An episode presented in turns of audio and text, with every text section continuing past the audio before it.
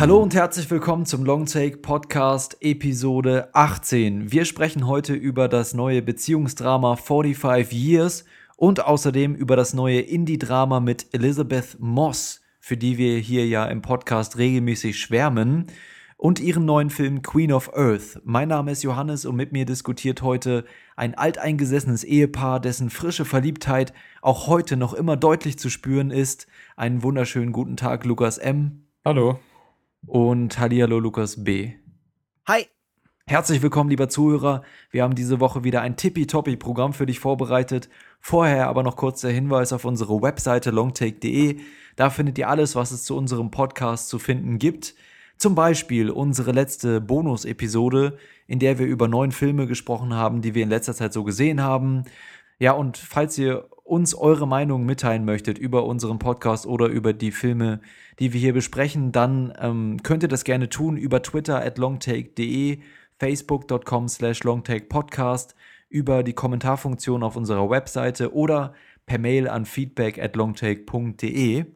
Und äh, zuletzt noch, falls ihr uns unterstützen möchtet, dann könnt ihr das einfach tun, indem ihr uns eine gute Bewertung auf der Plattform gebt, auf der ihr uns hört, wie zum Beispiel auf iTunes oder so. Da würden wir uns sehr freuen. Okay, wir hier beim Longtake Podcast scheuen natürlich keine Kosten und Mühen, wenn es darum geht, unseren Zuhörern die neuesten und frischesten Eindrücke von den aktuellen und kommenden Filmen zu liefern, weswegen ich stolz bin, sagen zu dürfen, dass wir hier vom Longtake Podcast unseren engagiertesten Journalisten Lukas Bawenschik diese Woche nach Spanien ausfliegen lassen, damit er für uns aus erster Hand Eindrücke vom Filmfestival in San Sebastian sammeln kann und darüber berichtet. Das ist einfach nur großartig hier von uns beim Longtake Podcast. Und nein, also natürlich nicht von uns. Wir können uns das nicht leisten, Lukas nach Spanien zu schicken, aber du bist äh, jetzt in den kommenden zwei Wochen trotzdem in San Sebastian auf dem Filmfestival unterwegs. Wie kommt's und wie sehr freust du dich schon? Ich freue mich natürlich sehr. Ich bin in San Sebastian und werde dort für Kinozeit eben berichten, dort über einige der großen Festival-Hits aus dieser Saison wahrscheinlich Kritiken schreiben und auch Berichte über das Festival selbst. Ähm, ich versuche eine gute Mischung zu sehen aus den Festival-Hits dieser Saison, wie eben zum Beispiel Ben Weekleys High Rise, der ja gerade in Toronto und eben in Venedig für Aufmerksamkeit äh, der wahrgenommen worden ist im großen Maße. Oder Charlie Kaufmans neuer Film Animalasia. Filmhits aus äh, Cannes, wie zum Beispiel Son of Saul, werde ich sehen. Mhm. Was genau alles, kann ich jetzt noch nicht 100% sagen. Das ist natürlich auch immer so ein bisschen davon abhängig, wie die Schlangen sein werden, für was man noch genau Tickets bekommt und für was für Vorstellungen voll sein werden. Aber ich freue mich auf jeden Fall auf viele Sachen und auch darauf, so ein bisschen ähm, südamerikanisches und spanisches Kino eben wahrzunehmen. Und ich bin sehr gespannt. Äh, gibt's da eigentlich, darfst du da auch Interviews führen oder so, oder siehst du da nur die Filme? Oder gibt's da ich so. Ich könnte mich für verschiedene Interviewsachen bewerben, aber ich bin bei den meisten Sachen nicht ganz sicher, ähm, ob ich dafür überhaupt sinnvoll die Zeit finde. Mhm. Ja, und das, obwohl wäre schon, glaube ich, ganz cool. Ich glaube, du wirst es ganz gut hinkriegen, so. Irgendwie, George Miller ist ja auch am Start, glaube ich, ne, mit Mad Max, oder? Wird der nicht? Ja, soweit ich das gesehen habe, ist er aber nicht als Interviewpartner zur Verfügung. Aber so. mit ein bisschen Glück werde ich noch mal Mad Max Fury Road sehen mit ihm anwesend. Er bekommt da einen Preis verliehen. Mhm. Klingt auf jeden Fall super. Ähm, auch super von kino-zeit.de, dass sie dich da hinschicken. Du schreibst ja schon eine Weile für die ähm, eine wöchentliche Kolumne und ähm, auf jeden Fall ganz cool. Übrigens Son of Saul auch auf dem Filmfestival in Hamburg dann zu sehen und noch weitere Filme. Ähm, das ist jetzt Anfang Oktober und von dort aus werden wir auch ein bisschen für euch berichten. Also äh, Lukas M und Lukas, äh, Quatsch, Lukas M und ich sind auf jeden Fall, oder? Kann man so sagen, oder? Dass du auch mit am Start bist dann? Ja. Okay, also treiben uns auf jeden Fall auf dem Filmfestival in Hamburg dann rum, ähm, zwischen dem 1. und 10. Oktober und berichten da von einigen Filmen. Lukas M müssen wir nochmal schauen, ne? Weil du bist B. ja quasi jetzt die nächsten zwei Wochen in, in Spanien und müsstest dann direkt nach Hamburg fahren, wenn du, wenn du da wieder herkommst. Äh, mal gucken, ob wir das irgendwie hinkriegen oder, oder wie. Mhm. Aber wir werden auf jeden Fall ein bisschen Inhalt liefern, dann auch vom Filmfestival in, ähm, in Hamburg und auch versuchen vielleicht, wenn, wenn Lukas B. die Zeit findet, da zwischendurch mal irgendwann in einer ruhigen Minute fünf Minuten zu skypen und für einen Podcast vielleicht was aufzunehmen aus San Sebastian, wie es da so ist und äh, was du da so erlebst. Mal gucken, ja. vielleicht, wenn wir die Zeit finden, gell? Ähm, gut, ansonsten, das war es erstmal mit dem Vorgeplänkel und wir können vorpreschen zu unserer ersten Filmdiskussion. Und zwar reden wir zuerst über 45 Years. Und damit ihr eine Idee habt, um was es da genau, um was es sich dabei genau handelt, hören wir einmal kurz in den Trailer rein. Bis gleich.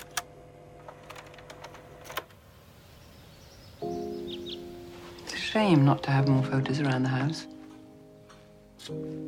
I guess we didn't see the point of taking pictures of ourselves. It's a shame. Come on. What are you doing? Come on. I'm not prancing around in the living room at this time of night. This really is a great venue for an anniversary. So full of history, you see? Like a good marriage. What is it? They found her. You know who I'm talking about, don't you? We never talked about it in all the years that we've known each other. And it's tainted everything. You didn't know her. No. I didn't.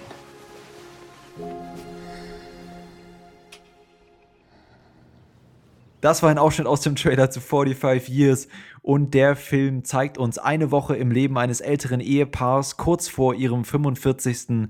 Hochzeitstag, Hochzeitstag und dieses Ehepaar beziehungsweise der männliche Teil davon erhält kurz vor dem Hochzeitstag eben einen Brief, der alte Wunden aus der Vergangenheit wieder aufdeckt und in der Gegenwart zunehmend starken Einfluss auf die Beziehung dieses alten Ehepaares nimmt.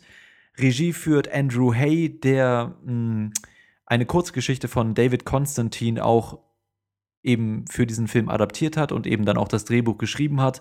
Und die beiden Hauptdarsteller sind Charlotte Rampling und Tom Courtney.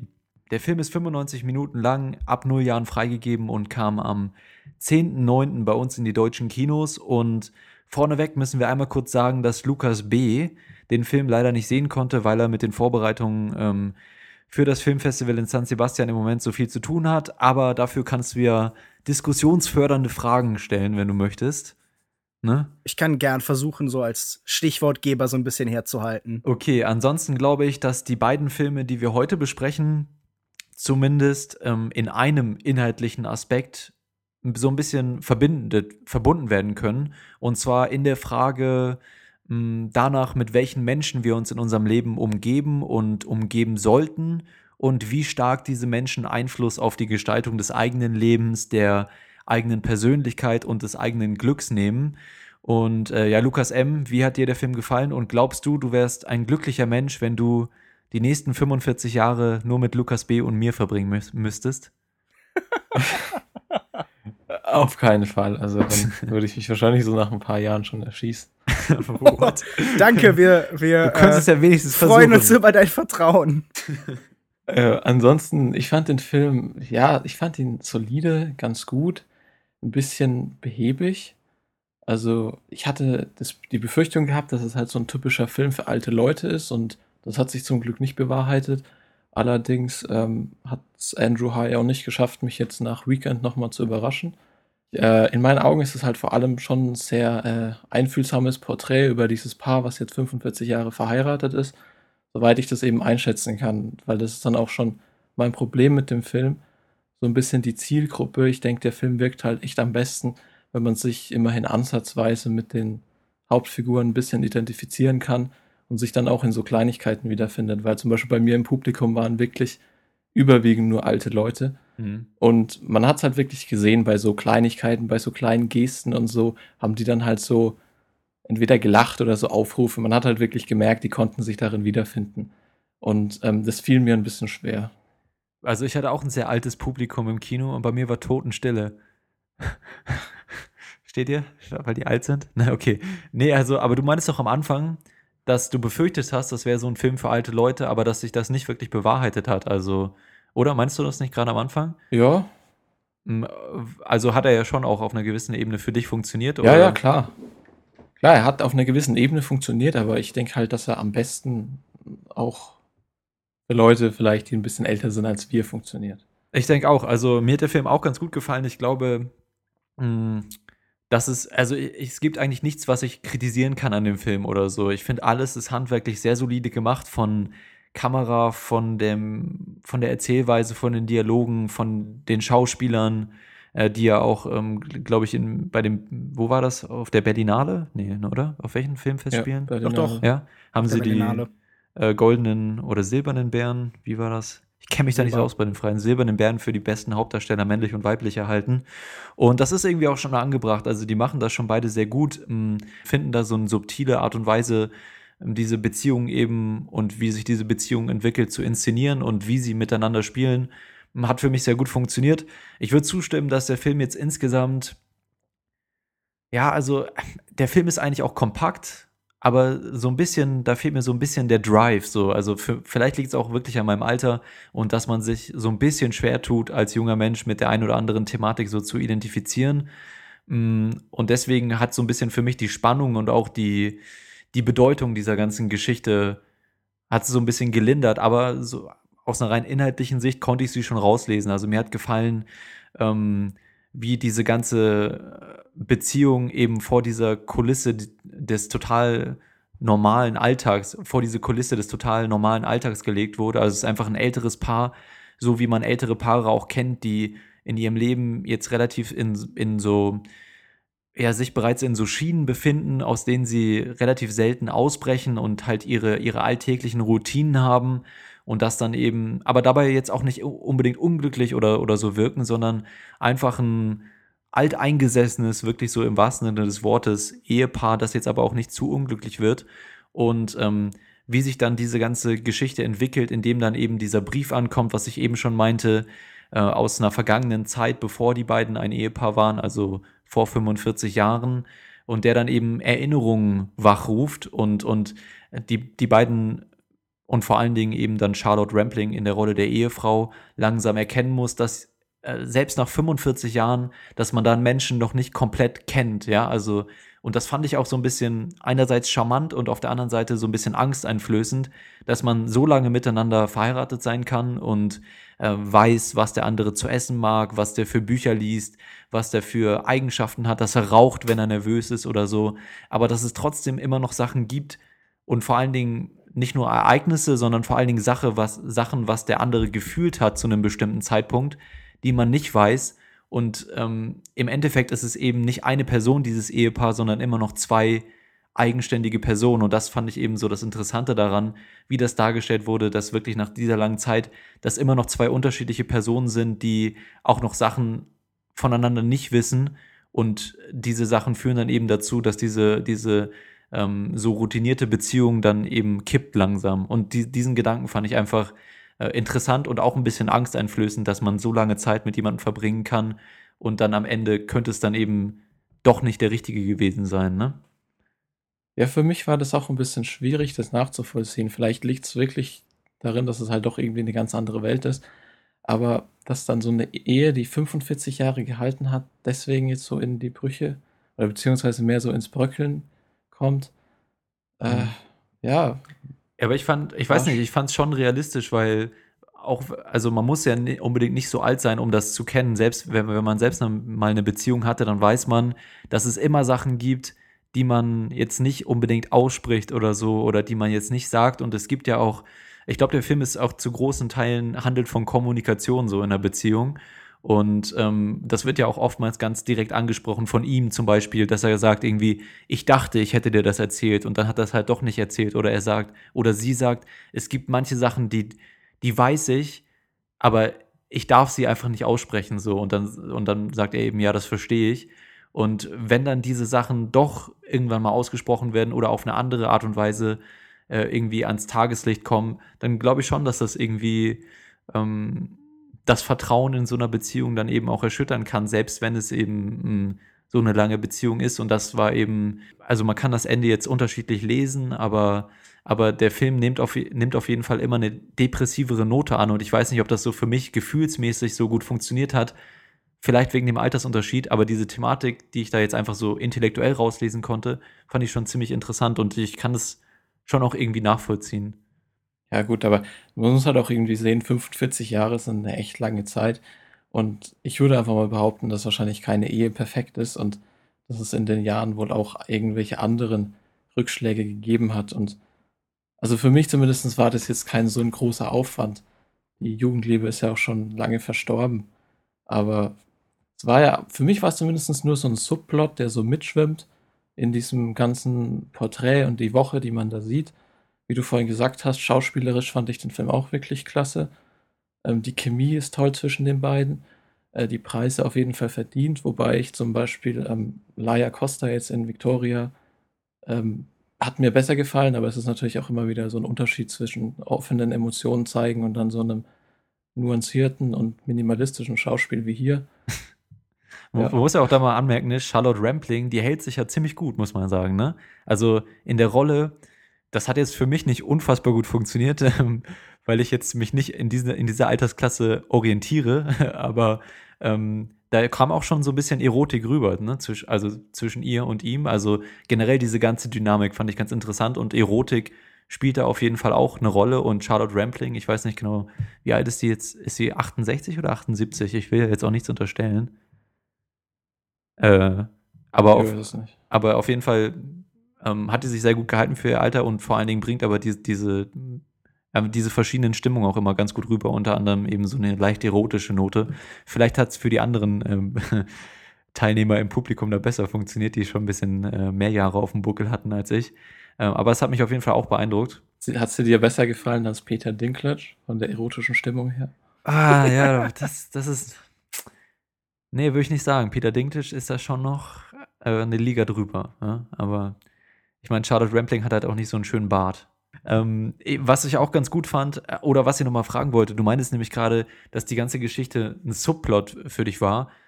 Das verstehe ich nicht so ganz, weil, also ich würde sagen, es ist nicht wirklich ein Porträt über ein altes Ehepaar, sondern über ein Paar, ähm, egal ob alt oder jung, aber in dem Fall eben sehr eher älter, das irgendwie aus den Fugen gerät, so oder wo die Beziehung halt aus den Fugen gerät und kippt und so durch eben ein bestimmtes Ereignis oder durch eine Wahrheit, die bisher nie ausgesprochen wurde und dann aber zutage kommt. Also für mich war es eigentlich weniger Subplot mh, mm, als die das bestimmende Thema quasi quasi von dem Film. Und ich glaube, das ist ja auch so ein bisschen das, was Lukas B. immer äh, immer ähm, kritisiert, dass alte Menschen immer nur in Filmen übers Alter mitspielen. Und ich glaube, dass diese Geschichte auch in einer anderen Beziehung funktioniert hätte, in einer 20-jährigen Ehe mit mittelalten Leuten. Es ging halt für mich weniger um das Alter als wirklich ähm, ja, um, um, die, um die Frage, was so eine Beziehung eben aufrütteln kann und, und eventuell kippen lassen kann. Und das Alter kommt dann natürlich noch mit dazu, was das Ganze noch beängstigender macht, dass man sich am Ende fragt, okay, ich habe gerade 45 Jahre meines Lebens mit diesem Menschen verbracht, aber vielleicht sollte das gar nicht so sein. Vielleicht war das alles eine Fehlentscheidung da spielt es natürlich dann wieder, wieder mit rein und, und ähm, erhöht einfach die, äh, die Stakes, wie nennt man das auf, auf Deutsch? Das, was auf dem Spiel genau, steht. Genau, erhöht einfach das, was auf dem Spiel steht. Aber ich glaube, dass generell diese Geschichte einfach eine Beziehungsgeschichte ist, die in jedem Alter oder zu, zu, also jetzt, ja, also in fast jedem Alter auch funktionieren würde. Ja, klar, da stimme ich dir zu. Das, deswegen habe ich ja auch gesagt, dass es eben nicht der typische Film für alte Leute ist, mhm. in dem es jetzt nur ums Älterwerden geht. Aber für mich hat einfach wie gesagt, der Plot nicht so, nicht so extreme Auswirkungen gehabt. Natürlich, man sieht die Auswirkungen, sie sind aber jetzt nicht in jeder Szene, werden sie irgendwie breit getreten. Aber ansonsten, ja, klar.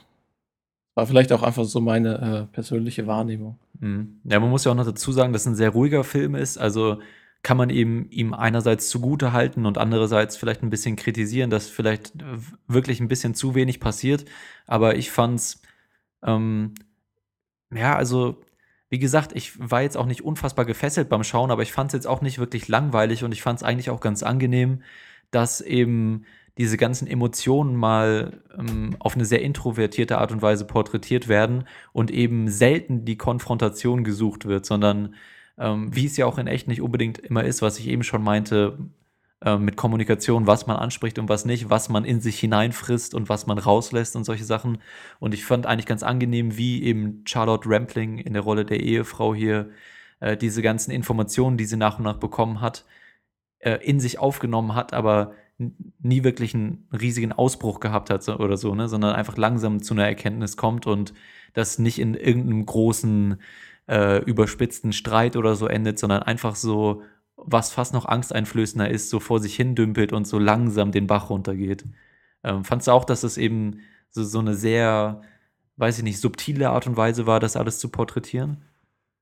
Ja, natürlich. Ich meine, äh, der Film hat ja jetzt keine, keine großen Gefühlsausbrüche oder so. Es ist die ganze Zeit über sehr subtil. Ich meine, am Ende, das Ende ist dann, wie du es schon gesagt hast, sehr depressiv, aber auch nur von der Stimmung. Man, man merkt es den Personen ja, man merkt es ihnen an, aber wie gesagt, keine, keine so großen Emotionen, die darüber kommen, sondern das ist halt die leisen Töne. Mhm. Ähm, was ich auch noch ganz gut fand, war so ein bisschen, äh, wie mit der Kamera gearbeitet wurde. Also, ich habe ja auch am Anfang gesagt, es gibt wenig, was ich kritisieren würde. Äh, alles sehr solide. Ich glaube, teilweise, also es sah zumindest so aus. Äh, ich, ich, ich informiere mich in letzter Zeit so ein bisschen, ähm, auch aus eigener Ambition über so äh, Objektive und so und Kameras und, und Filmmethoden und so. Und ich habe das Gefühl, dass teilweise echt so mit Vintage-Lensen gefilmt wurde. Die hatten so ein ganz, so ein etwas, ähm, ja, so gelblichen Look oder so, der glaube ich nicht irgendwie von, von, vom Grading stammt in der Post-Production, sondern halt schon durch, die, durch das Objektiv erreicht wurde. Und das fand ich so ganz interessant, ähm, einfach weil es eben ne, dieses alte Ehepaar begleitet und dann so Vintage-Objektive ähm, zu benutzen oder so. Fand ich ganz interessant. Und auch diese äh, ganze Metapher ähm, mit dem Dachboden, wie, wie, wie das ähm, funktioniert hat, also das fand ich auch ganz gut. Also quasi der Dachboden als äh, Metapher für, für die Vergangenheit und für ihre vergangenen Erinnerungen. Also ich denke, der Vintage-Look wird auch viel damit zusammenhängen, dass der Film auf 35 mm gedreht worden ist. Das wird wohl eine ganz bewusste Entscheidung dann auch gewesen sein, wenn man eben mit Nostalgie arbeitet oder zumindest mit dem Blick auf die Vergangenheit ja. Ja, guter Einwand. Ich dachte, du schließt vielleicht noch eine Frage an oder so, wenn, wenn du uns jetzt so zuhörst. Kommt dir da irgendwas? Ja, na natürlich kommen mir einige Fragen, wenn ich euch so zuhöre. einige dicke Fragezeichen. da gibt es einige große Fragen. Nein, ähm, ich habe allgemein so ein bisschen ein Problem mit der Aussage, Filme, die von alten Menschen handeln, sind keine Identifikationsmöglichkeit, bieten keine Identifikationsmöglichkeit für jüngere Menschen. Also wenn ich zum Beispiel an einige meiner Lieblingsfilme denke, wie äh, Ikiro von Akiro Kurosawa oder ähm, Make Wait for Tomorrow von Leo McCarey, dann gibt es doch sehr viele Filme, die unabhängig von dem Alter des Zuschauers eine Möglichkeit geben, sich mit diesen Problemen gemein zu machen, sich mit diesen Problemen zu identifizieren, weil wir alle wissen, dass irgendwann diese Probleme auf uns zukommen können.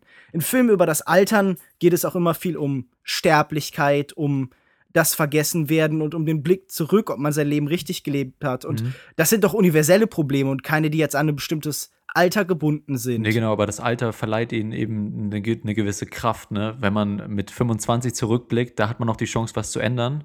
Und natürlich hat man immer die Chance, was zu ändern, aber es ist nun mal so, dass einem irgendwann nicht mehr so viel Zeit bleibt. Und wenn man dann, dann ist es eben besonders, ja, besonders ähm, schwerwiegend, wenn man dann über so lange Zeit eventuell eine falsche Entscheidung getroffen hat. Ne? Ja. Ähm, aber du hast recht, ich, finde auch, dass das äh, im Prinzip, ähm, habe ich auch am Anfang gesagt, für alle Altersklassen gelten kann, die, diese, ganze, ähm, diese ganze Thematik. Und was ich gerade noch mal so ein bisschen stümperhaft versucht habe anzusprechen mit der Metapher äh, des Dachbodens, die hat mir wirklich sehr gut gefallen, weil ähm, da so ein bisschen aus diesem Alltag ausgebrochen wurde. Äh, also ich kann es ja mal für Lukas B. erklären, der den Film jetzt nicht gesehen hat.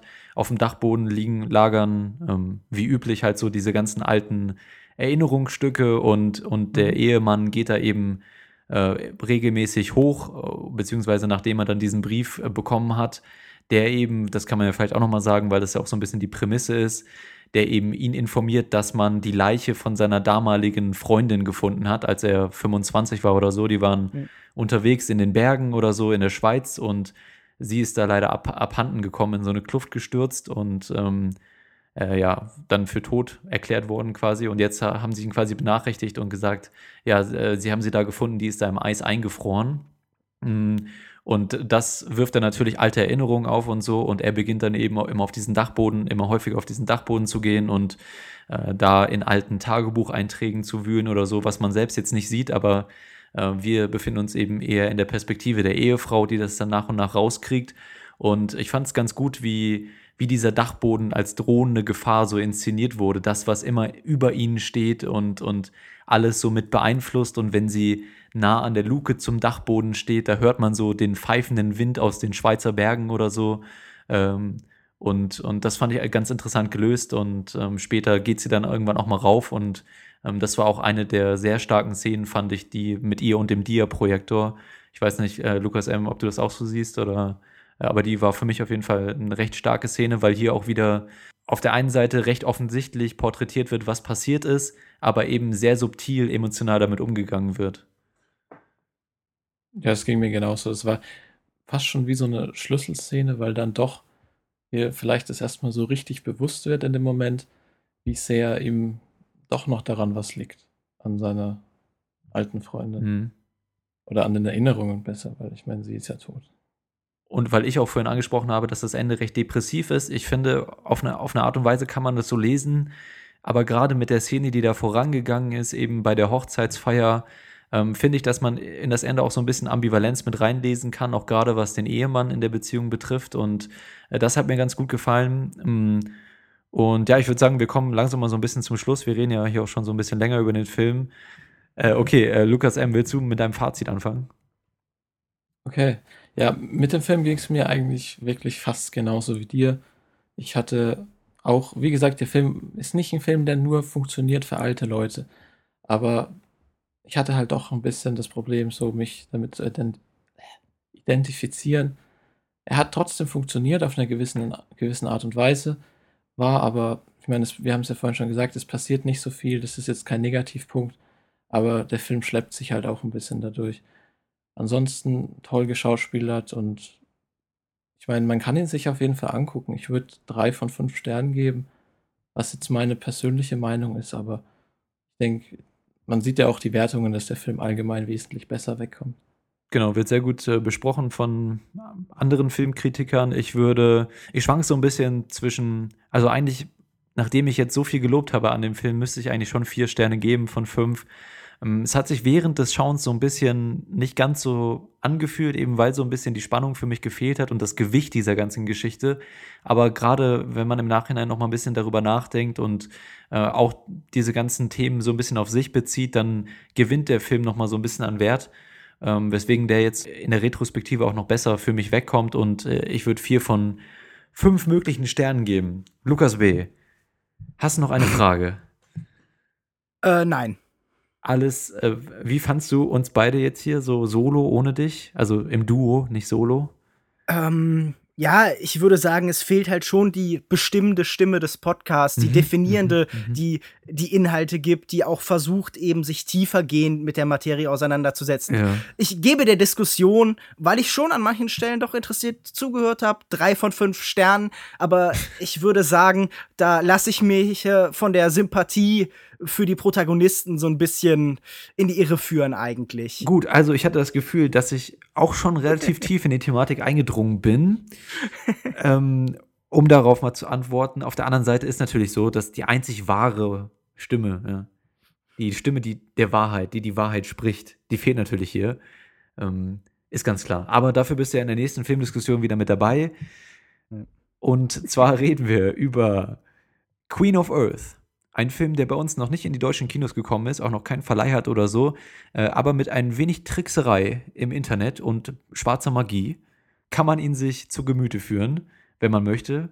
Ähm, und also, wie gesagt, es geht um Queen of Earth und damit ihr einen Plan habt, äh, worüber wir dann auch gleich reden, hören wir einmal kurz in den internationalen Trailer rein. Bis gleich. It drives me crazy that places like this are so close to the city. Places like this? Yeah, you know, where tranquility isn't just a myth. Thanks for the exile. That's what this place is here for. From Alex Ross Perry, the acclaimed writer director of Listen Up Philip and The Color Wheel, comes an exploration of broken women, Queen of Earth. Been here before? Just once last year. Be careful now, you never know. You never know what. A week at the lake. Who the hell are you? Me, Rich. He likes to hang out sometimes. Relaxation, peace, and quiet. But under the surface lurks emotional imbalance. See, Catherine is this great artist, but she's hiding in her father's shadow. An imbalance that tears open psychic wounds. Please don't talk to me like that. Like what? Like you're superior to me or any of us. and threatens to shake the very foundations of sanity. Heard you walking around super late last night. Sound like you were talking to yourself? I feel sick. I feel messed up. Well, we should trade places. See how we feel then. I could murder you right now and no one would ever know. Das war ein Ausschnitt aus dem Trailer zu Queen of Earth und wir folgen in dem Film zwei Frauen, die miteinander aufgewachsen sind und die verbringen einen gemeinsamen Urlaub in einem idyllischen Ferienhaus, müssen jedoch feststellen, dass ihre Freundschaft zunehmend destruktive Züge annimmt. Regie führt Alex Ross Perry, der auch das Drehbuch geschrieben hat und in den Hauptrollen sehen wir Elizabeth Moss, Elizabeth Moss, die man aus Mad Men kennt und diversen anderen Indie-Produktionen mittlerweile. Und Catherine Waterston, die wir zuletzt in relativ kurz in, in Inherent Vice gesehen haben. Da hat sie ja diese Liebesbeziehung Mhm. gespielt. Äh, ja, der Film ist 90 Minuten lang, hat wie gesagt bisher keinen deutschen Verleih und kam bisher nicht in die deutschen Kinos. Kommt hoffentlich noch oder vielleicht habt ihr die Chance, den mal auf dem Festival zu sehen. Und der Film spricht natürlich mehrere Themen an. Trauer, Depression, zu einem gewissen Teil Selbstsüchtigkeit oder Selbstsucht, aber im Mittelpunkt steht eben die Freundschaft dieser beiden Frauen, die sich eigentlich gar nicht so gut vertragen, hat man das Gefühl, aber sich doch auch sehr ähneln, weil sie eben so vielleicht zwei unterschiedliche Ausprägungen derselben selbstsüchtigen Mentalität darstellen. Und auf der einen Seite mh, können die sehr ehrlich miteinander reden und umgehen und andererseits benutzen sie ihre Freundschafts ihre Freundschaft auch immer wieder dafür, den anderen tief zu verletzen. Und mh, die Freund, diese Freundschaft spiegelt sich auch immer wieder in der Symbolik des Films wieder und ist eben der zentrale Konflikt meiner Meinung nach. Wie interessant fandet ihr die Dynamik zwischen Moss und Waterston als Catherine und Virginia und wie nachvollziehbar fandet ihr die Beziehung der beiden? Naja, ich glaube ja, das ist eine Dynamik, die wir ja auch hier aus dem Podcast kennen. wir tun eigentlich so, als wären wir irgendwie miteinander befreundet oder so, aber im tiefsten Inneren hassen wir uns auf den Tod. Und ich glaube, Joko, du bist der Grund, warum Depression existiert. Das ist, Du bist der Grund, warum Menschen andere Menschen verraten. das möchte ich jetzt nicht abstreiten. Habe diesen Einfluss auf Menschen. Ich habe einen extremen Einfluss auf Menschen. Das ist, habe ich mit der Muttermilch aufgesogen bekommen und habe dann mit Tieren angefangen, damit zu experimentieren, habe die in die Depression gestürzt und jetzt mache ich es mit euch beiden. Macht mir sehr viel Spaß. Und äh, Jetzt experimentierst du mit dem menschlichen Tier. Genau. Nein, ich glaube nicht, dass die Frage, wie nachvollziehbar diese Situation ist, tatsächlich so besonders relevant ist, weil wir ja bei Alex Ross Perry immer sehr extreme Menschen sehen. Immer sehr extrem egozentrische Menschen, Menschen, die in ihrer eigenen Welt leben, die sehr narzisstisch sind, die sich für andere Menschen nur auf so einer sehr rudimentären Ebene interessieren. Aber ich glaube, dass all diese Übersteigerungen vor allem deshalb benutzt werden, um im Endeffekt dann diese kleinen menschlichen Momente zwischen den beiden, die tatsächlich äh, irgendwie sowas wie Kommunikation andeuten, so besonders hervorzuheben. Mhm. Denn es ist ja auf jeden Fall sehr stark ein Film über äh, Kommunikation und über die Frage, inwieweit der egoistische Mensch, vielleicht auch der äh, durch das Internet oder durch unsere Gegenwart, durch neue Kreativberufe und so hervorgebrachte egozentrische Mensch, inwieweit der überhaupt noch kommunizieren kann. Mir ging das ähnlich. Ich habe ja eben auch schon angesprochen, dass das für mich der zentrale Konflikt war. Und ich fand, mh, dass das hier im Vergleich auch zu seinen vorangegangenen Filmen mit The Color Wheel und Listen Up Philip, wo es ja um männliche m, Protagonisten ging, dass die, die, diese weibliche Perspektive hier nochmal so ein bisschen einen anderen Ton da reingebracht hat. Also es geht ja sehr häufig um egozentrische Charaktere bei ihm und hier aber weniger eben aus dieser männlichen Perspektive des Egos und, und, und des Wett Wettkampfs irgendwie, ähm, sondern eben mehr aus so einer Furcht und Angst heraus und, und der gegenseitige Betrug und, und Empathie spielen hier irgendwie eine größere Rolle als in den vorangegangenen Filmen, was das Ganze ähm, für mich nochmal so ein bisschen interessanter macht. Fand, hast du das auch so gesehen, Lukas B.? Äh, Ich finde das erstmal schwierig zu sagen, okay, wir assoziieren Männer mit Wettbewerbsstreben und Überlegenheitsgedanken. Nö, aber so war es ja porträtiert in zum Beispiel Listen Up Philip, ne? Ja, ich glaube aber nicht, dass es unbedingt mit den Menschen zu tun hat, um die es geht, so, äh, mit, mit dem Geschlecht der Menschen, um die es geht, Okay, zu tun ja. hat, sondern einfach mit diesen einzelnen konkreten Personen. Also wir müssen es ja angucken, diese, zum Beispiel Catherine ist ja eine sehr konkrete Menge, Gemengelage von verschiedenen äh, Kontexts- und Situationsmomenten, die irgendwie zusammenfließen. Also sie hat, wenn wir sie zu Beginn des Films treffen, gerade ihren Vater verloren, ein Mhm. wohl bekannter großer Künstler, in dessen Schatten sie immer gestanden hat. Sie hat als seine Assistentin gearbeitet und das wirft ihr ja auch äh, Virginia, also der ähm, Charakter von Catherine Waterstone, mehrfach vor. Sie hätte sich nicht getraut, sie wäre von der Angst getrieben worden. Und ich glaube, was du hier zum Beispiel Philip aus Listen Up Philip, also äh, Jason Schwartzmans Charakter zuschreibst, ist auch in ihr angelegt. Er tritt nur weniger deutlich zum Vorschein. Nee, ich, ich hätte nur zugestimmt, was jetzt Lukas B. gesagt hat, weil ich nicht fand, dass die, die Rollen hier waren ja jetzt nicht irgendwie auf die Geschlechter getrimmt. Mhm. Wahrscheinlich hätte das mit männlichen Hauptpersonen genauso funktioniert. Was mir halt aufgefallen ist, dadurch, dass das eben zwei Frauen war, die sich in ein Seehaus oder ein Haus in der Nähe von irgendwie einem See zurückgezogen haben, dass dadurch äh, bestimmte Bezüge zu bekannten Filmen der Filmgeschichte eben sehr präsent und sehr deutlich waren. Nee, aber der, der Vergleich, den ich ja in Kritiken auch immer wieder gelesen habe, war natürlich Ingmar Bergmanns Persona, Ja. wo es ja auch um zwei Frauen gibt, die zusammenleben, die sich miteinander identifizieren, deren Identitäten eben sich zum Teil austauschen und miteinander verschwimmen. Und ähm, ich frage mich jetzt, es ist ja bei Alex Ross Perry immer so, dass seine Vorbilder, die Referenzen, die er eben filmisch sieht, sehr deutlich hervortreten. Also hier kommen sie ja schon sogar im, im Trailer vor, der irgendwie gehalten ist wie so ein Roman Polanski-Trailer aus den 70er Jahren, wie irgendwie aus, aus Repulsion, also Ekel oder so. Es gibt ja sogar später im Film auch ganz explizit eine Szene, die an Rosemary's Baby angelehnt ist. Und irgendwie der, der Vergleich zu Rainer Werner Fassbender ist ja auch öfter gezogen werden, gew- äh, gezogen worden. Habt ihr das Gefühl, dadurch, dass er mit seinen Vorbildern, mit seinen Referenzen so offensiv umgeht, schadet er dem Film selbst und schränkt ihn ein in dem, was er tut? Oder ist es so, dass dadurch der Film ja noch deutlicher seiner Handschrift zugeschrieben werden kann, weil diese Vergleiche auch gleichzeitig hervorheben, welche Unterschiede es eben zu den Vorbildern gibt? Ja, ich tue mich immer so ein bisschen schwer zu sagen, nur weil es irgendwie in einem Film ähnliche Szenen gibt oder so, oder die dadurch inspiriert wurden, hat der Film weniger Wert oder so. Ich glaube, das willst du jetzt auch gar nicht unterstellen oder so. Das wollte ich Nee, nur nee, mal natürlich nicht. generell sagen. Ähm, und ich glaube eben, wenn man sich diesen Momenten bedient und das innerhalb des Kontextes des Films funktioniert, ähm, dann finde ich das völlig, völlig okay und schafft auch einen eigenen Wert für den Film und die Geschichte an sich. Äh, was ich aber generell finde, weil du meinst, dass er damit sehr offen umgeht, ich finde, er geht nicht nur mit den Referenzen sehr offen um, sondern generell mit seiner Metapher, ja. Also er macht das sehr, sehr deutlich mit den äh, Kamerawinkeln, wie er das alles, wie er das alles filmt, ähm, wie die Schauspieler teilweise in diese Metapher mit reingleiten und sich 30 Sekunden lang anstarren, ja, als nicht real, sondern surreal, wie, welche Symbolik da äh, platziert wird, zum Beispiel in dem Zimmer von äh, Catherine, n, n, so Mit eine, dem Salat. Genau, aber auch so eine Statue von zwei Fechtern, ja. Und genauso gestaltet sich eben auch ihre Beziehung.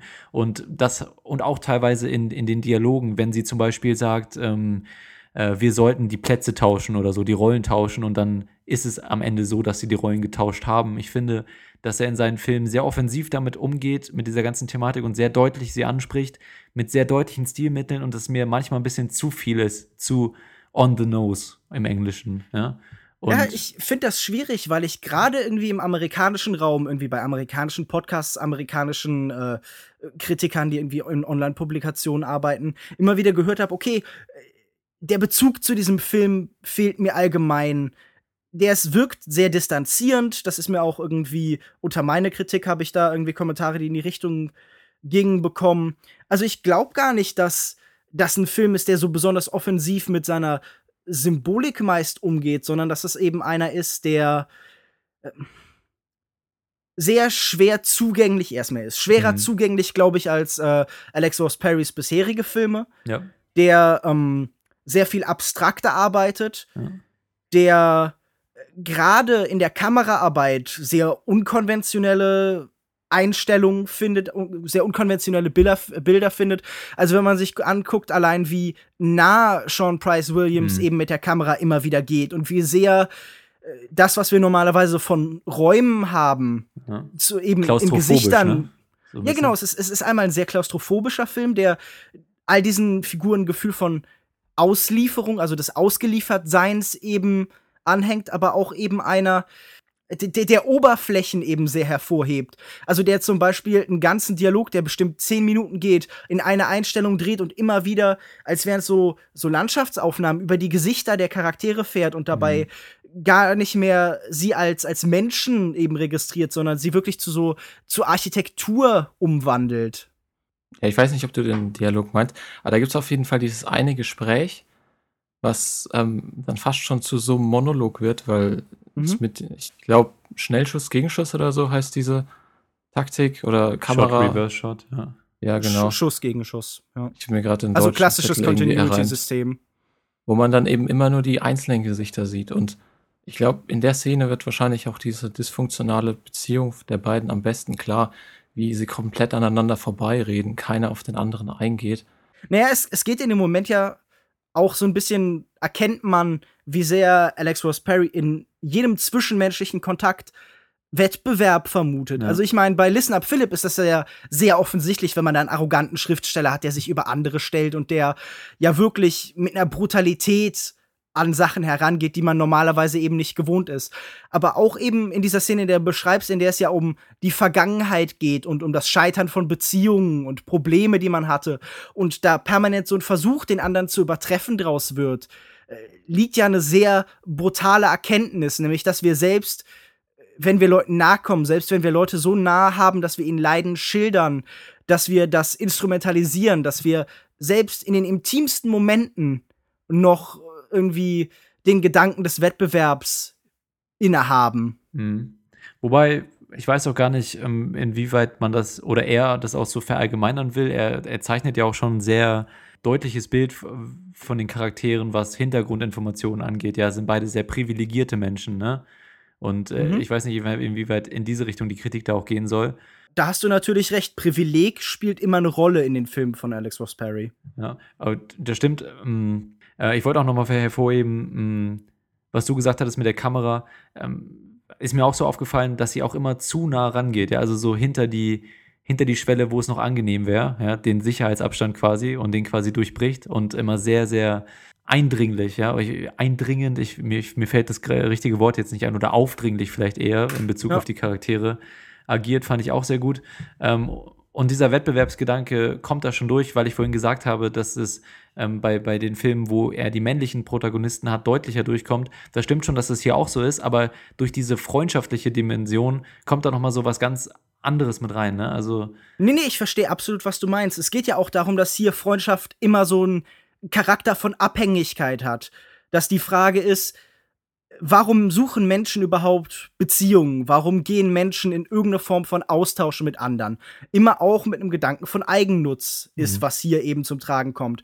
Und wenn wir uns hier angucken, wie die Situation eben von Catherine ist, dann kommt sie in dem Moment zu ihrer Freundin als eine Gescheiterte. Aber beide werfen sich auch gegenseitig ihre eigenen Probleme vor. Denn genauso ist auch Virginia irgendwie nicht besonders erfolgreich in ihrem Leben und tut nichts. Und beide sind so Teil von einer Generation von Menschen oder einer Schicht von Menschen, die äh, müde oder überfordert vom Nichtstun sind, mhm. die sich suchen nach irgendeiner Form von Ausdruck und im Endeffekt fast nach einer Form von Erlösung, die irgendwie so vor sich hin leben und zwar ohne Ziel, ohne wirklichen Sinn im Leben. Das schwingt hier, glaube ich, in allem mit, dass diese Menschen nicht wissen, was sie mit ihrem Leben tun sollen. Ja. Und ich wollte auch noch auf einen anderen Aspekt zu sprechen kommen, den du vorhin auch angesprochen hast, dass du gehört hast, dass viele Leute schwer in den Film reinfinden, nicht so richtig verstehen, was der Film jetzt von einem möchte. Und ich, und ich finde das eigentlich eher einen interessanteren Punkt bei dem Film, dass diese Atmosphäre immer also so ganz schwer einzuordnen ist. Ne? man hat ständig das Gefühl, es könnte gleich was Schlimmes passieren. Genauso wie der Charakter von Catherine gleitet die Atmosphäre in so ganz absurde Richtungen ab und, und man weiß nie richtig genau, was man erwarten kann. Ich finde eigentlich, dass das eher ein, ein, positiver Aspekt des Films ist, dass es wirklich äh, so eine ganz spezifische Atmosphäre schafft da in, in dem Setting und in der Geschichte. Ja, die Frage, die wir ja stellen müssen, so ein bisschen ist, ob dieser Film Empathie für seine Charakter irgendwie erzeugen will oder ob es ein Film ist, der seine Figuren verdammt. Und da habe ich, muss ich ehrlich sagen, auch noch keine eindeutige Antwort drauf gefunden. Ich glaube ja, dass auch in dem Versuch, das Schlechteste im Menschen eben darzustellen, immer der Such nach dem menschlichen Selbst liegt. Aber wie habt ihr das denn empfunden? Habt ihr mitgefühlt mit Catherine oder mit Virginia oder auch mit, äh, wir haben noch gar nicht über alle anderen Figuren geredet, den beiden Freunden jeweils, nämlich mit James und ähm Tja, wie hieß er? Rich. Rich. Mit James genau, und Rich. Rich ja. äh, genau, das war ja äh, Patrick Fugit. Mhm. Ähm, genau, meine Frage an euch: Habt ihr mit diesen Figuren mitgefühlt? Ne, für mich waren die äh, Figuren wirklich zu distanziert. Es war alles so, es wirkte halt ein bisschen wie fast aus einer anderen Welt. Mhm. Ja, es ist sehr überzeichnet alles. Also wenn sie dann so wirklich Sachen sagen wie, ähm, du bist der Grund, warum es Depressionen gibt, du bist, warum Menschen andere Menschen verraten. Es liegt ja in dieser Überzeichnung auch immer fast so was Humoristisches. Ich habe ja auch öfter den Vergleich gelesen zu den Woody Allen-Filmen, die zum Beispiel inspiriert waren von Ingmar Bergmann. Mir ging es auch so, dass ich ähm, mich ein bisschen schwer getan habe, nachzuvollziehen, die, die Charaktere nachzuvollziehen, um mich zu identifizieren. Das muss man vielleicht auch gar nicht bei dem Film, ja, weil es eben auf einer anderen Ebene das Ganze funktioniert. Aber ich habe mich am Anfang schon öfter gefragt, okay, einfach aus, aus einer sehr rationalen Perspektive, warum bist du da? Warum gehst du nicht einfach? Ja, warum tust du dir das an? Äh, was sind das hier eigentlich alles für Arschlöcher? Äh, und äh, ja, ich glaube, am ehesten kann man wahrscheinlich mit dem ehemaligen Freund von, von Catherine sich so ein bisschen selbst identifizieren, der, ähm, der das Ganze irgendwie so hinnimmt und versucht zu entschärfen, diese ganzen Situationen. Aber das ist eben schon so eine Sache, dass man sich häufiger fragt, okay, was, warum gucke ich mir diese Arschlöcher hier gerade an? Und was soll mir das sagen? Und ähm, warum tun sie sich das selber an? Das verstehe ich nicht so. Ich kann schon verstehen, wenn jemand das so, so sieht und deswegen nicht so ganz in den Film reinfindet.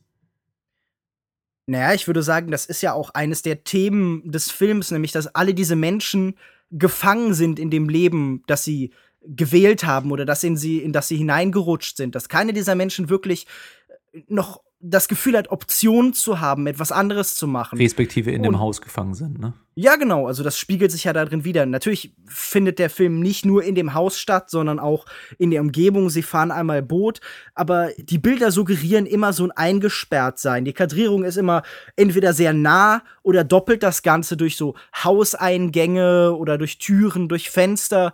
Wir haben permanent so ein ähm, und darüber haben wir noch gar nicht gesprochen, auch so eine Atmosphäre von Bedrohung, von Doch, ich habe äh, das gerade gesagt. Anspannung. Also wir haben ja, okay, sorry. Kein Ding. Dann habe ich das irgendwie nicht richtig eingeordnet. Nee, es ist ja auf jeden Fall auch ein Thriller. Also diese Orientierung an, an Repulsion oder an, an anderen Filmen von Roman Polanski äh, wurde ja immer wieder hervorgehoben. Und äh, das würde ich euch noch gern fragen. Diese Anspannung, woher kam die für euch? Dieses Gefühl von Gefangenschaft, dieser Thriller-Gedanke, der in allem mitschwingt. War der sinnvoll eingesetzt oder ist das eigentlich ein Drama, das man dann äh, zum Thriller stilisiert hat? Puh, schwer zu sagen. Also ich denke, der Gedanke beziehungsweise die, die Thriller, dass es sich so angefühlt hat, kam auf jeden Fall auch vom Soundtrack, dieser pianolastige Soundtrack, Mhm. der schon in so Filmen mitspielt. Dann gab es immer, DeWitt. Dann gab's immer viel diese Aufnahmen von, wenn zum Beispiel Alex Ross Perry diesen kompletten See gezeigt hat. Ich meine, das ist immer dieser Kontrast, sonst waren meistens allerhöchstens eine Person im Bild, gerade auch bei Gesprächen und dann gibt es eben diese weitläufigen Landschaftsaufnahmen von dem ruhigen See. Ich weiß natürlich nicht, ob das alles so Sinn macht, aber es hat auf jeden Fall geklappt. Die Atmosphäre war unglaublich dicht und ich habe auch die ganze Zeit irgendwie auf sowas Großes gewartet. Also ich Mhm. möchte natürlich nichts vorwegnehmen, aber ich habe allein durch die Anspannung, die da aufgebaut wurde, habe ich gedacht, hier entlädt sich jetzt völlig und Gemetzel oder so. Ja, es- klar, es liegt immer Gewalt in der Luft. Hm. Sehe ich auch so, auch weil sich in der Kameraarbeit das Ganze äh, steigert. Also relativ zum Schluss haben wir dann diese Party-Szene, die to total aus dem Ruder läuft für Catherine und wo man dann auch in den alltäglichen Kommunikationen oder Dialogen danach merkt, dass sie ganz äh, dicht an der, an, an der äh, Verrücktheit oder äh, am, am, am Verlust ihres, ihres Verstandes dran ist. Und ähm, ja, wie gesagt, ich würde ich würd sagen, wir ähm, halten das so ein bisschen offen, was am Ende passiert. Mm, aber ich fand so, wie es am Ende gestaltet wurde, wie sich, wie diese ganze Anspannung dann letztendlich endet, fand ich einen sehr, einen sarkas sarkastischen Endton so und der hat mir ganz gut gefallen eigentlich.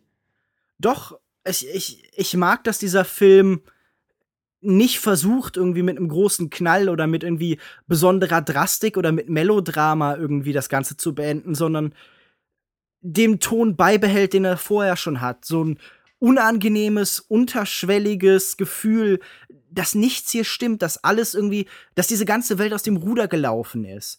Und das bringt mich auch zu einem Thema oder einer Frage, die ich euch noch so ein bisschen stellen wollte. Es ist ja auch der Versuch, ein Porträt, ein Porträt von Depression zu zeichnen. Also, wir können ja Catherine auf jeden Fall auch als depressive Person sehen, die eben von den Schicksalsschlägen, sie ist von ihrem Freund verlassen worden, ihr Vater ist gestorben, so stark gebeutelt ist, dass sie auch eine seelische, eine psychische Krankheit irgendwie davongetragen hat. Wie fandet ihr das denn dargestellt? Ja gut, also man konnte auf jeden Fall äh, Elizabeth Moss hier wirklich in, in jeder Szene anmerken, dass sie einiges mitgemacht hat. Ich denn die erste ist, ich glaube, es war die erste Szene, wo sie wirklich da sitzt Mhm. mit, mit dem komplett ver, äh, Verheulten Gesicht. verheulten Gesicht, genau. Und das ist also allein, was sie hier auch schauspielerisch rüberbringt, ist schon wirklich erste Sahne. Ob das jetzt hier mit, klar, man, man merkt, dass sie eine Depression hat, aber man das jetzt sagen könnte, ob sie hier die Krankheit rüberbringt oder so. Ich denke, das ist einfach komplett das Gesamtpaket mit ihrem Schauspiel. Und die- auf der Art und Weise, wie es eben inszeniert wird, durch die verschiedenen Kameraperspektiven, ja. durch, durch den Soundtrack, durch, durch alles. Ich finde auch schon, dass es gut rüberkommt und dass sich das auch gut steigert. Und ähm, ja, muss man eigentlich fast kaum noch dazu sagen, dass Elizabeth Moss hier das wieder richtig gut macht. Ähm, von, von der ersten Szene. Also ich sehe da auch diese Steigerung oder diesen, besser gesagt, Verfall von, von ihr, von ihrer Psyche, ja. Aber mit dieser ganzen Depression klingt auch immer, also natürlich, man weiß, sie hat sehr, sehr schwere Sachen durchgemacht und das sind keine Sachen, die man jetzt irgendwie leicht einmal wegwischen kann oder so aus, der, aus dem Innern. Aber ähm, es klingt auch immer so ein bisschen zu viel Selbstmitleid mit, ne? Und ja auch gewollt. Mhm. All diese Aspekte von dem Charakter, finde ich, wurden von ihr sehr gut rübergebracht. Ja, es ist auf jeden Fall auch eine anspruchsvolle Performance, eine anspruchsvolle Darbietung, weil man so viele Übergänge und irgendwie so graduelle Verschiebungen eben zeigen muss. Denn äh, ich habe vielfach gelesen und dem würde ich auch zustimmen, Elizabeth Elizabeth Moth äh, Elizabeth Moth. Moth Moss. Oh Gott, was für ein Idiot ich Elisabeth bin. Motte. Elisa El Elisabeth Moos ist auf jeden Fall eine Darstellerin, die stärker eben in den kleinen, beiläufigen Gesten funktioniert als in den großen Momenten. Also die ihre Zwischentöne in den Performances immer mit mehr Bedeutung auflädt als eben Gesten, die offensichtlicher sind. Und ich finde, auch das ist hier wieder sehr klar geworden in den meisten Zeiten. Also es sind dann irgendwie kleine Augenaufschläge, kleine Blicke oder ein leichtes Verziehen des Mundwinkels, die dann irgendwie stärker was eben über die Figur oder die Beziehungen zu anderen Figuren dieser Figur darlegt, als alles, was sie eben mit großen und extremen Gesten macht. Und ähm, was ich in einer Kritik gelesen habe, war, okay, diese Performance ist so ein bisschen wie eine Zwangsjacke für sie, weil sie so sehr über Monologe funktioniert, weil sie so sehr sie in den Mittelpunkt legt und ihr nicht die Möglichkeit gibt, eben diese Zwischentöne, diese kleinen Momente darzubieten. Seht ihr das ähnlich oder würdet ihr dem komplett widersprechen? Nee, ich weiß nicht. Also du meintest ja auch gerade, dass genau in diesen kleinen Momenten ihre Stärken liegen und ich sehe das auch so. Und natürlich ist es eine Rolle, die dann eben gerade zum Ende hin mehr ins Extreme geht. Ja, und zum Beispiel die Begegnung zwischen ihr und, und Rich, dann relativ gegen Ende, die Partyszene, ähm, solche Dinge. Aber ich finde, es ist ähm, eine sehr organische Performance, die eben in dieser etwas surrealen Metapher sehr gut funktioniert, sich da auch steigert und sowohl die kleinen Momente als auch die großen Momente äh, von ihr sehr gut bewältigt werden. Deswegen verstehe ich eigentlich, kann ich nicht so ganz nachvollziehen, die Kritik. Wenn ich, wenn du möchtest, könnte ich diese Kritik auch noch mal kurz diesen kleinen Abschnitt kurz vorlesen. ja, wenn du willst. Und zwar ist das von Josh Larson von äh, Larson und Film. Ah, Filmspotting. Und er schreibt, mhm, genau, der auch eben Filmspotting Co-Moderator ist und er schreibt, It's up to the actors then to make what they can of this. Unfortunately, They are mostly reduced to monologues. Such scenes can be high wire opportunities for performers, but they can also be straitjackets. This is particularly true for someone like Moss. She could be described as an aside actor, meaning the words she directs towards the camera are often less interesting things about her performance. Hmm. Instead, watch the shockingly instinctual manner of her facial gesture or the way her repression of expressions is crucial to the layers of emotion she means to communicate. Und ich finde, da liegt schon eine gewisse Wahrheit drin. Man kann durchaus sagen, gerade dadurch, dass sie eben so zentral für den Film ist und dass auch in Momenten des Austauschs sie im Mittelpunkt steht, weil es eben ein Film über Egozentrismus ist, äh, leidet sie darunter, dass sie das Beiläufige eben äh, das Beiläufige wird weniger präsent, weil das Nicht-Beiläufige präsenter wird. Das ist ich weiß nicht, jetzt ich ein finde es, bisschen. ey, ganz ehrlich, ich finde es ein bisschen zu komplex gedacht. Ich finde, es gibt auch kleinere Momente, in denen nicht geredet wird, wo sich angestarrt wird, wo irgendwie ähm, mit Mimik auf eine bestimmte Aussage reagiert wird oder so. Oder, ähm, ja, also deswegen, ich weiß nicht, ich kann es nicht so ganz nachvollziehen, aber ja. Es gibt ja vor allem auch eine Menge. Klar, sie steht immer im Mittelpunkt, eine Menge dieser kleinen Momente. Selbst wenn sie redet, mich äh, verfolgt da noch eine so eine Szene, wo sie mitten im Gespräch dann so vor sich hin flüstert, I could kill you right now. Und man nimmt sie halt völlig ab, was einen völlig aus den Socken haut, weil man das gar nicht erwartet hat. Äh, ja, also ich, ich kann mir vorstellen, dass der Film den einen oder anderen frustrieren wird, weil er nicht so richtig reinfindet in die Charaktere, in die Atmosphäre und auch nicht wirklich mit einer äh, extrem befriedigenden Conclusion irgendwie gibt es auch nicht so wirklich. Äh, deswegen kann ich mir schon vorstellen, dass das für viele ein bisschen frustrier frustrierender Film sein könnte. Würdet ihr zustimmen oder? Es ist kein einfacher Film. Es ist, glaube ich, ein Film, auf den man sich einlassen muss. Es kann auch nicht schaden, schon so ein bisschen vertraut zu sein mit dem Werk von Alex Ross Perry, weil ich glaube, das ist hier sehr konzentriert, was ihn als Regisseur ausmacht. Für den Einstieg wären vielleicht Listen Up Philip oder The Color Wheel äh, praktischer. Gut, also ähm, willst du dann direkt auf dein Fazit mit ranhauen mit Sternewertung und so? Klar kann ich machen. Wie immer möchte ich natürlich voranschicken, dass ich Sternewertung für Quatsch halte. Und du musst sie trotzdem machen, das ist halt einfach so. Ja, das ist das Schicksal des Podcasters. Nein, äh, mir hat der Film wirklich sehr, sehr gut gefallen. Ich habe sehr, sehr lange über ihn nachgegrübelt. Es ist ein Film, der schwer im Magen liegt, der nicht leicht zu verdauen ist und der auf jeden Fall so eine Dissonanz beim Zuschauer hinterlässt und dem äh, so ein bisschen die Möglichkeit gibt, über sich selbst, sein Leben und die Beziehung zu anderen um ihn herum zu reflektieren und so ein bisschen zu sinnieren. Und ich mochte diese Anspannung, ich mochte die Atmosphäre dieses Films. Ich glaube, das ist ein Film, der äh, eine ganz unangenehme Stimmung hinterlässt, auf eine gute Art und Weise. Denn ich denke, das kann eine große Leistung von einem Film sein. Und ich würde 4,5 von 5 Sternen vergeben. Mir hat der Film auch sehr gut gefallen, vor allem halt wegen seiner dichten Atmosphäre, dem wirklich tollen Schauspiel. Und obwohl er relativ sperrig ist und man ein bisschen braucht, um sich da reinzufinden, war ich wirklich total fasziniert und in den Bann gezogen. Ähm, ja, ich kann nur empfehlen, gib vier von fünf Sternen.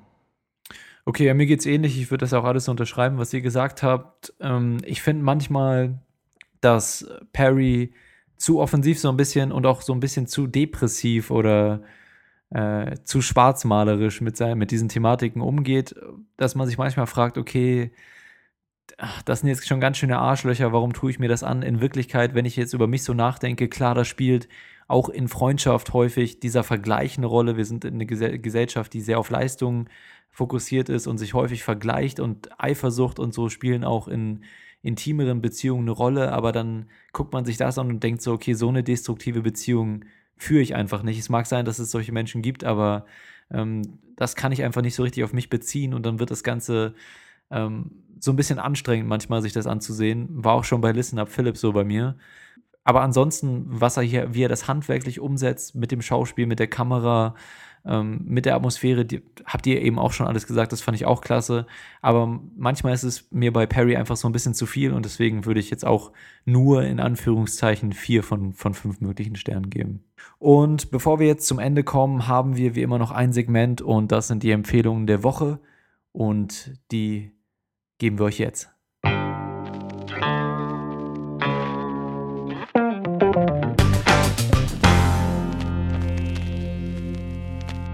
Kommen wir zu unseren Empfehlungen der Woche, in denen wir euch wöchentlich etwas empfehlen. Und äh, zwar geht es da um Filme, Bücher, Podcasts, Musikalben, alles, äh, was man sich so vorstellen könnte. Aber heute um drei bestimmte Dinge und anfangen äh, wird Lukas M. Wo kann man dich im Internet finden und was ist deine Empfehlung der Woche?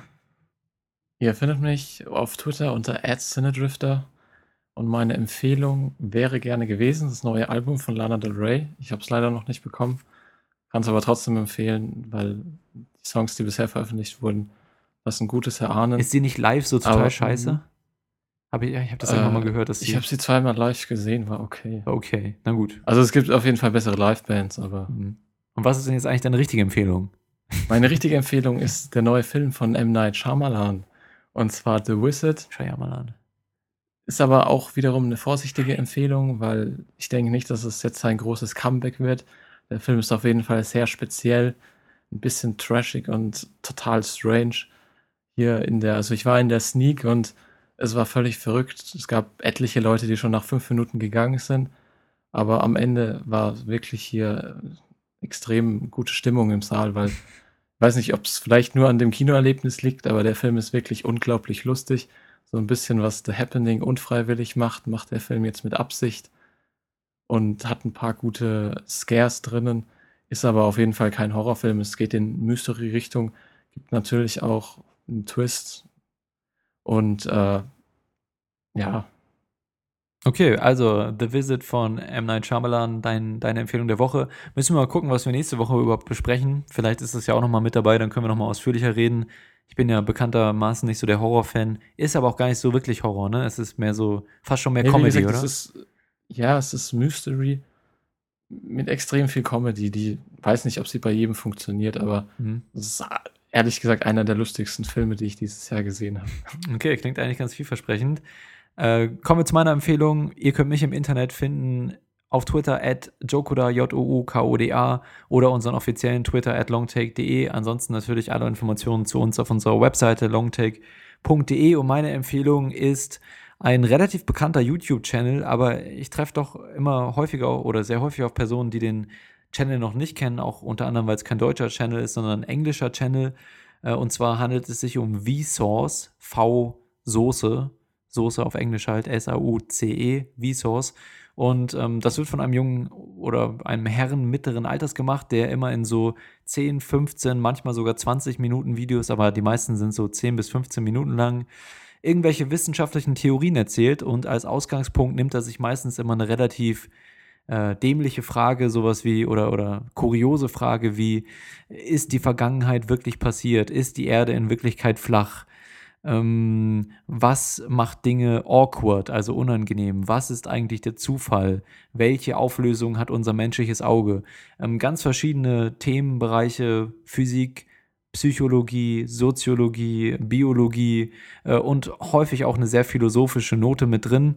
Und was die Videos so gut macht, ist einmal ähm, das Production Value, also sind sehr hochwertig produziert, ähm, aber auch halt einfach der Typ, der das hier erklärt, macht das sehr gut und illustriert das auch immer sehr gut, bringt da ein bisschen Witz mit rein und leitet immer von der einen Frage in die nächste über äh, und hält einen wirklich über die ganzen 10 bis 15 Minuten auch trotz der Wissenschaftlichkeit der oder der wissenschaftlichen Grundlage immer sehr gut bei der Stange. Und für alle, die sich gerne in so unnützen, in unnützem Wissen oder halt eben auch in, in kuriosem Wissen verlieren, ist es auf jeden Fall ein ein cooler Tipp, äh, auf YouTube gibt es schon sehr, sehr viele Videos, die mich wirklich so immer so regelmäßig aus den Socken hauen und mein Gehirn explodieren lassen vor Erleuchtung oder so. Äh, Vsauce heißt der Channel auf YouTube, V-Soße, falls ihr da mal reinschauen wollt. Und wenn ihr ihn schon kennt, könnt ihr ja auch gerne in den Kommentaren hier zum Podcast eure Meinung zu dem YouTube-Channel dalassen. Äh, kennt ihr den Channel, ihr beide? Schon mal ein, zwei Videos gesehen. Ganz gut. Ich kenne ihn bisher tatsächlich nicht und werde ihn mir durch die Empfehlung aber mal anschauen. Sehr gut. Direkt schon einen bekehrt. Ähm, das war meine Empfehlung der Woche. Lukas B., wo findet man dich im Internet und was ist deine Empfehlung der Woche?